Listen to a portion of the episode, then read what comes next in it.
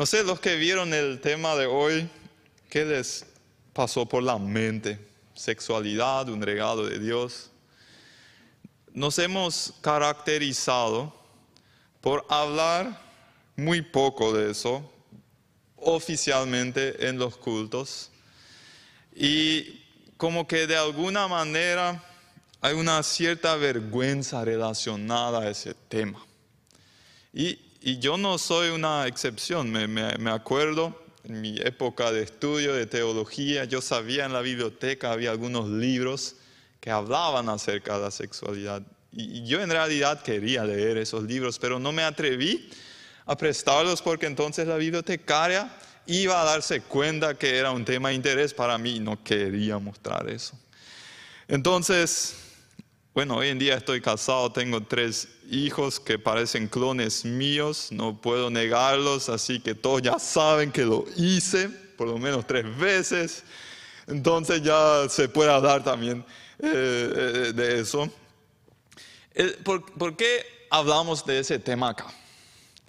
Saben que a mí me toca hablar mucho con jóvenes y eh, hay tantas luchas con la sexualidad entre jóvenes y no tan jóvenes también. Y muchas veces se hubiera podido prevenir si en una edad temprana se le hubiera dado una educación sexual apropiada. A mí una vez un joven me, comentó, él creció en el Chaco, en, eh, medio de vacas y toros, y sus padres le decían, cuando ves que un toro quiere subirse a una vaca, cierra tus ojos inmediatamente porque te vas a quedar ciego. Y bueno, por lo visto, él todavía pudo ver, entonces creo que fue muy obediente a sus padres. Eh, lo que sí, con un tipo de educación sexual así, ¿qué tipo de decisiones vas a tomar en tu juventud? Si cuando viene la primera tentación de pornografía o de meterte en, una, en, la cama con una chica que te gusta, no sabes nada. Solamente esa eh, impresión de que es algo sucio, algo malo, y después sabes que se siente bien, pero metiste la pata, tenés sentimiento de culpa y todo eso, todo un, un desastre.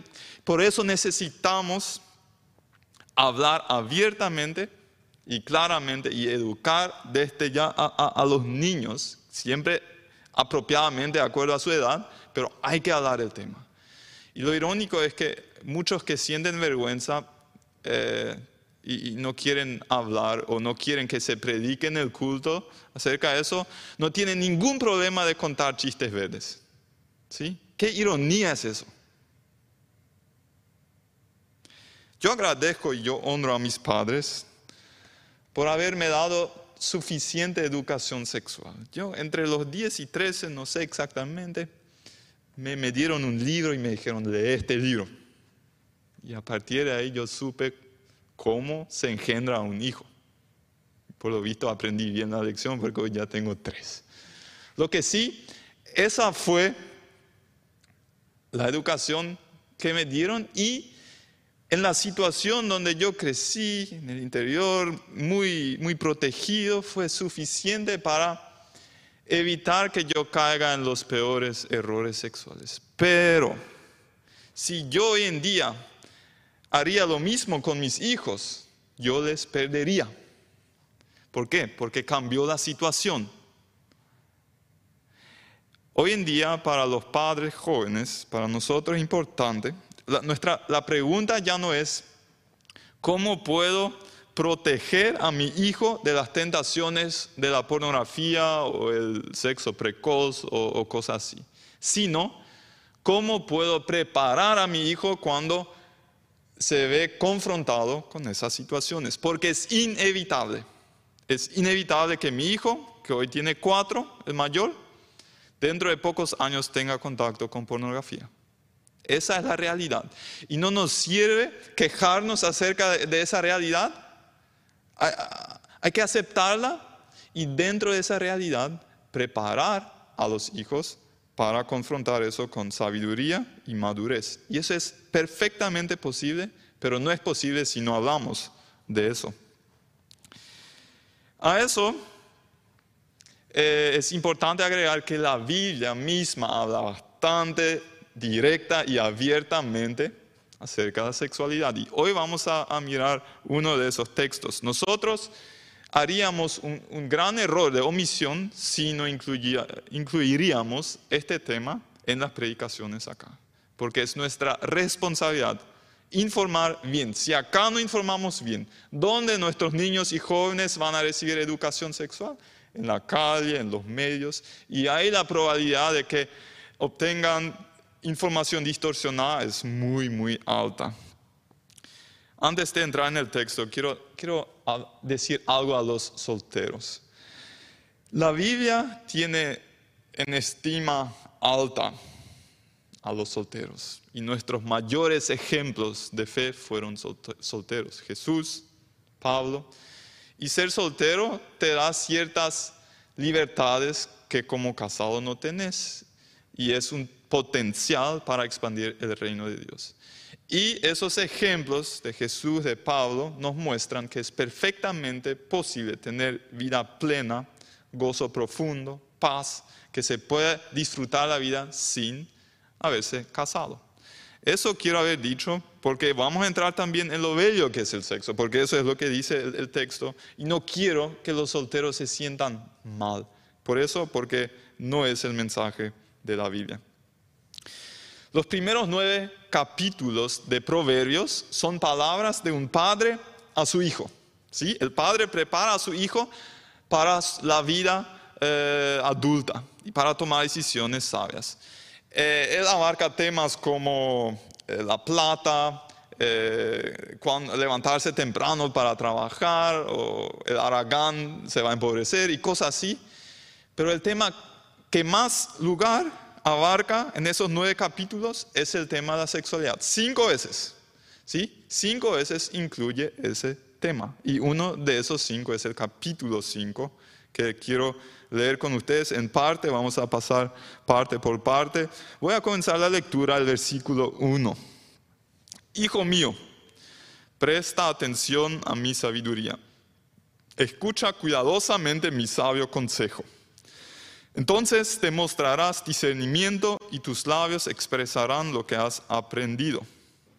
Pues los labios de una mujer inmoral son tan dulces como la miel y su boca es más suave el aceite. Saben queridos, la Biblia no niega que el pecado es muy atractivo. Da gusto pecar, da gusto. Por eso la gente lo hace. Pero, y sigo la lectura en el versículo 4, al final ella resulta ser tan amarga como el veneno tan peligrosa como una espada de dos filos. Sus pies descienden a la muerte, sus pasos conducen derecho a la tumba. El comienzo del pecado fue atractivo, las consecuencias son destrucción, son sufrimiento. Pues a ella no le interesa en absoluto el, camino de la vida. Va tambaleándose por un sendero torcido y no se da cuenta. Así que ahora, hijos míos, escúchenme. Nunca se aparten de lo que les voy a decir. Aléjate de ella. No te acerques a la puerta de su casa. ¿Qué significa eso en la práctica? Puede ser que en ciertas situaciones de la vida tendrás que cambiar tu número de teléfono. ¿Sí? O tendrás que cambiar tu trabajo o tendrás que mudarte, o hasta tendrás que renunciar a tu teléfono inteligente para volver al viejo 1100 para escapar la tentación de la pornografía. Yo sé, parece bastante irreal eso, porque hoy en día nadie vive sin teléfono inteligente, pero siempre depende del grado del odio que le tenés al pecado en tu vida. Y de acuerdo a eso vas a estar dispuesto a hacer cosas para evitar la casa de la mujer inmoral, donde, como dice nuestro texto. Sigo, versículo 9. Si lo haces, perderás el honor y perderás todo lo que has logrado a manos de gente que no tiene compasión. Gente extraña consumirá tus riquezas y otro disfrutará del fruto de tu trabajo.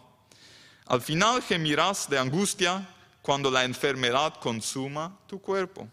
Dirás, ¿cuánto odié la disciplina si tan solo no hubiera despreciado todas las advertencias? ¿Por qué no escuché a mis maestros? ¿Por qué no presté atención a mis instructores?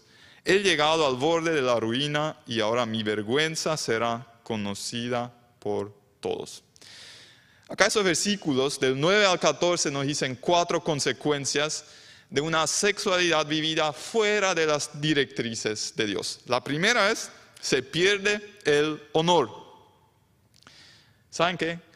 Creo que la gran mayoría de los pecados sexuales se cometen en lo secreto pensando que otros no se van a dar cuenta.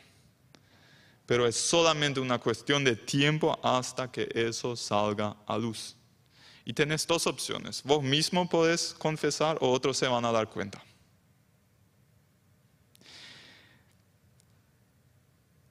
En eh, Canadá, hace algunos años, hicieron una plataforma llamada Ashley Madison que ofreció un servicio a hombres y mujeres casadas que tenían deseo de entrar en una aventura romántica con otra persona que su cónyuge.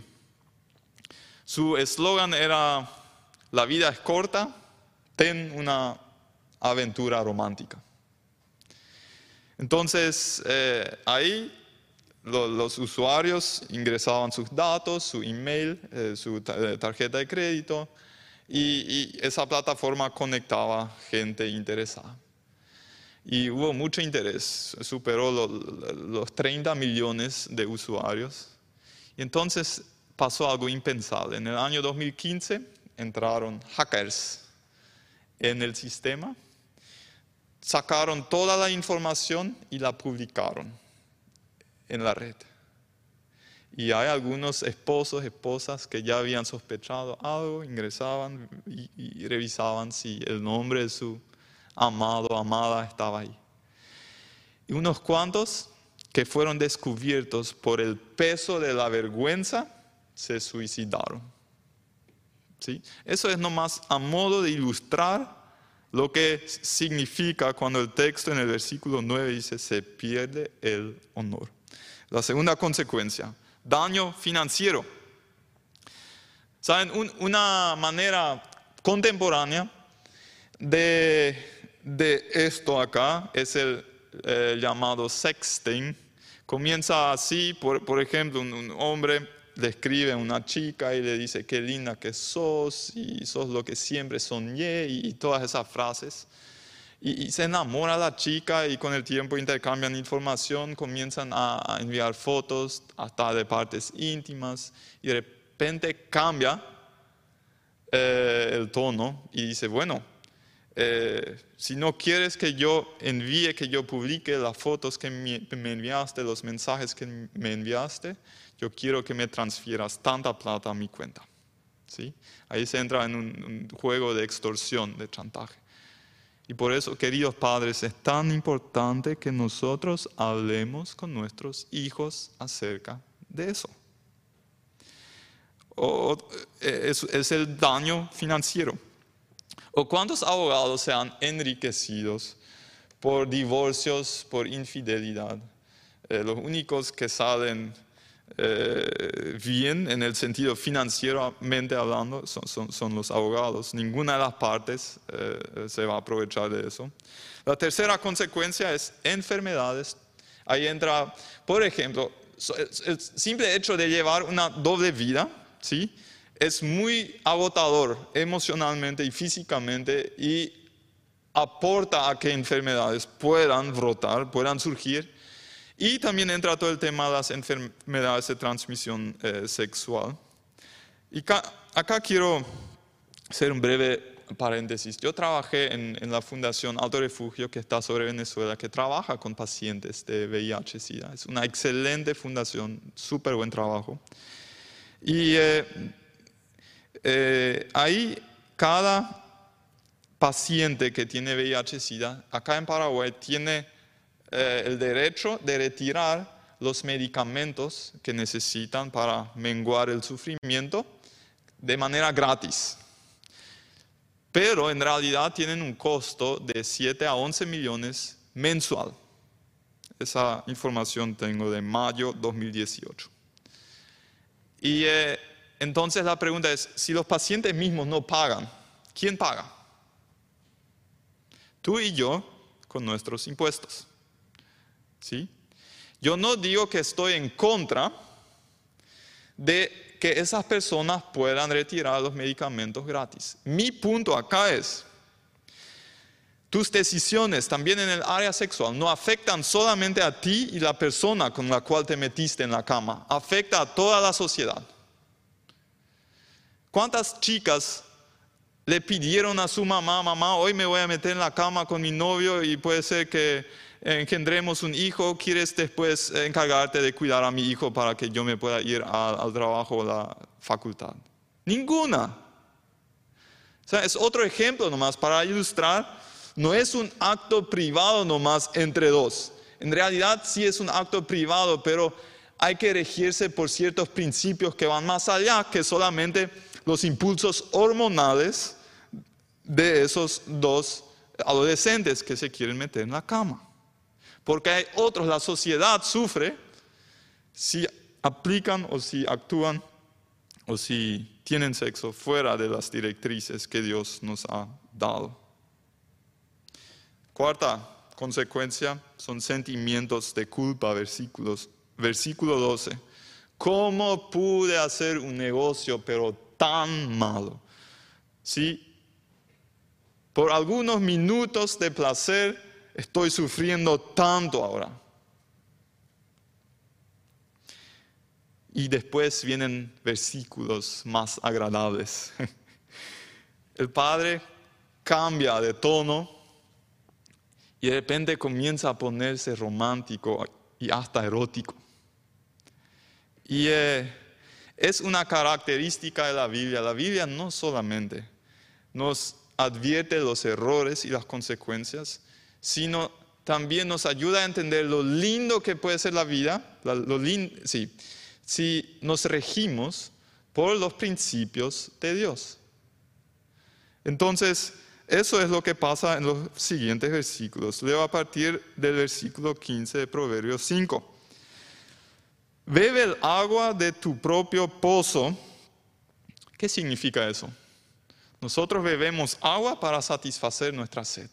Esa imagen es, eh, eh, eh, habla de satisfacerse o satisfacer los deseos sexuales dentro del matrimonio. Eso es lo que significa. Comparte tu amor únicamente con tu esposa. ¿Para qué derramar por las calles el agua de tus manantiales teniendo sexo con cualquiera? ¿Sí? ¿Para qué derramar semen en cualquier lugar? Deben reservarla solo para los dos. Jamás compartan con desconocidos. Acá se habla de un ambiente de seguridad y de confianza. ¿Y saben qué?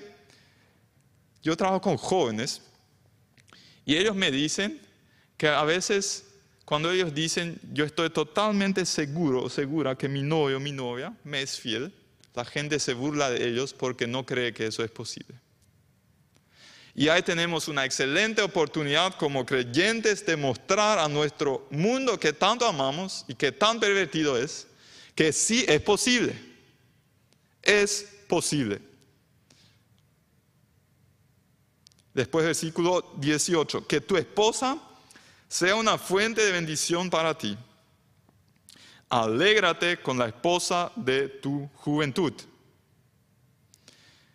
es una sierva amorosa, una gacela llena de gracia. Qué linda descripción, ¿eh? No sé quién de ustedes, los, hombres acá, cuando le escribieron una cartita de amor a su... Oh, hola, mi, mi, sierva amorosa y una gacela llena de gracia.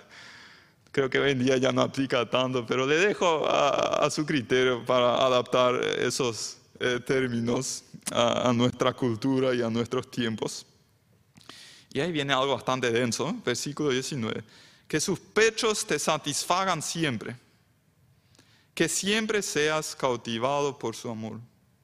Hijo mío, ¿por qué dejarte cautivar por una mujer inmoral, inmoral o acariciar los pechos de una mujer promiscua? Quiero rescatar dos puntos de esos últimos cinco versículos. Uno, las directrices de Dios no disminuyen, sino aumentan el placer. Quiero ilustrarlo con dos, dos ilustraciones, dos ejemplos. El primero es negativo, el segundo es positivo. Eh, hay estudios que muestran que los hombres casados que consumen pornografía pierden el interés sexual en su esposa en gran parte. Esa era la ilustración negativa. Ahora viene la positiva.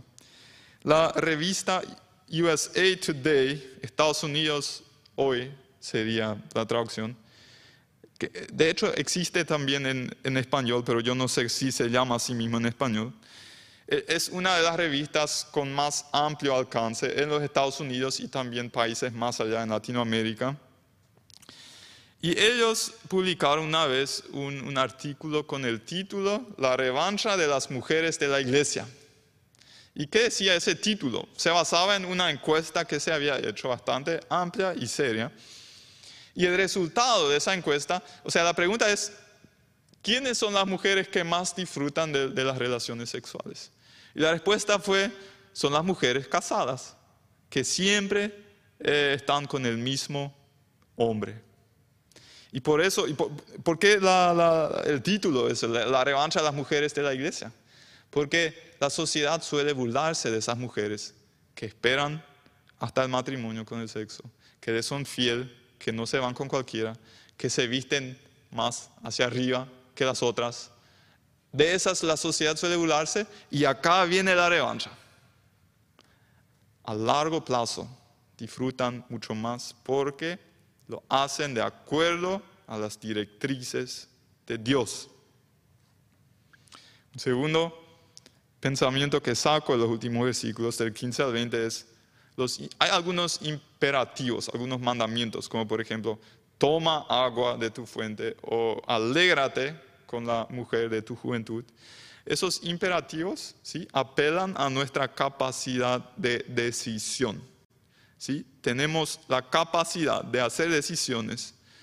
Yo, yo me acuerdo cuando el doctor Carlos Vince vino junto a, a los jóvenes para hablar de la sexualidad. Él nos mostró una, eh, comparación entre un hombre y un perro. No fue eh, una comparación científica, sino una simple ilustración para entender algo mejor. Él nos preguntó, ¿cuál es la diferencia entre un perro y un hombre. El perro tiene los órganos sexuales a la misma altura de la cabeza. El hombre tiene la cabeza un metro encima de los órganos sexuales. ¿Qué significa eso? El, perro es dominado, empujado por sus órganos sexuales. El hombre tiene la capacidad de gobernar a sus órganos sexuales.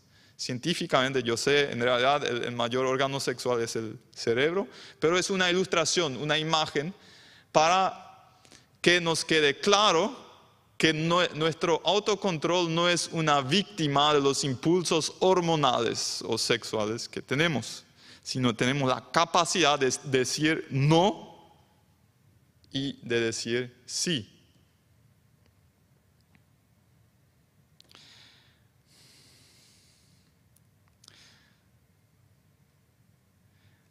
Tal vez algunos de ustedes ahora no se sienten muy bien porque se han identificado con algunas de las cosas que este texto nos dijo.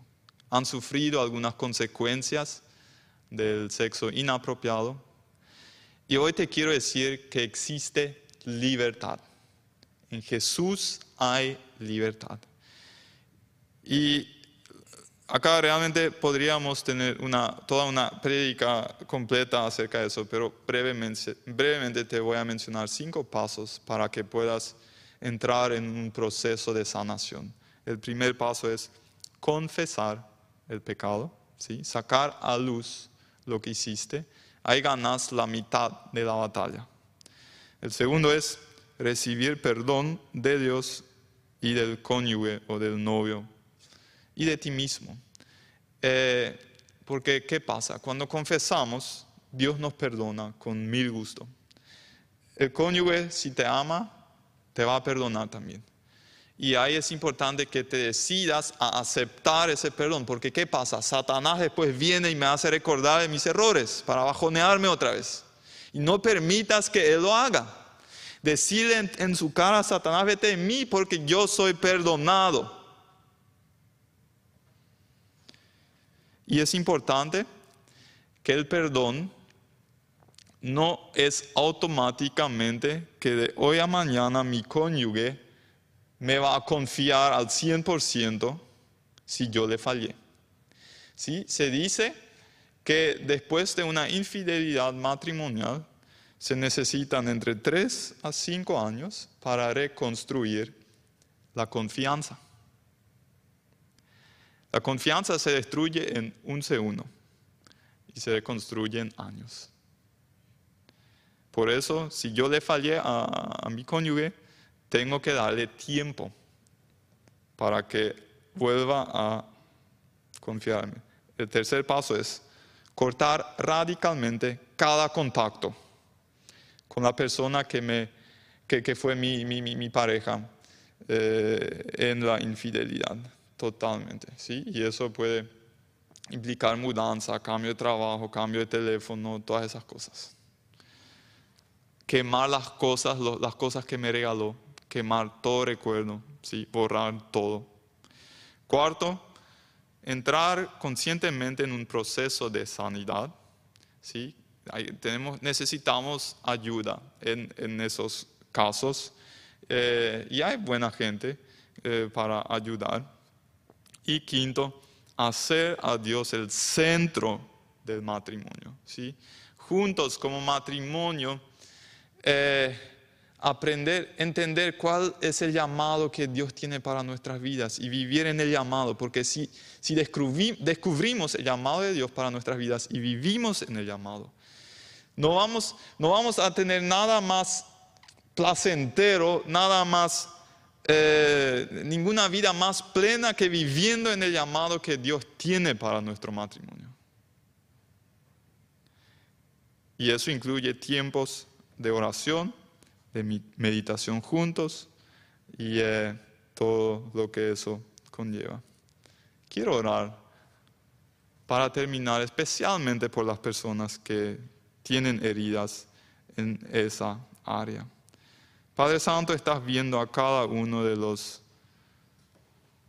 hombres y de las mujeres que en este momento que les duele el corazón porque están sufriendo alguna de esas consecuencias desagradables de decisiones erróneas que han tomado en el ámbito sexual.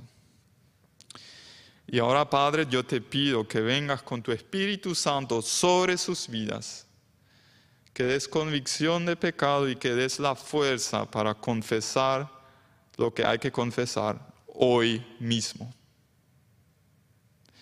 Señor, yo pido por los que están en un ciclo vicioso y no lograron cortar con la pornografía, Señor. Que en este momento puedan abrirse a tu presencia, que puedan sentir tu paz, tu sanidad, y que puedan encontrar personas apropiadas que les acompañan en un proceso hacia la libertad.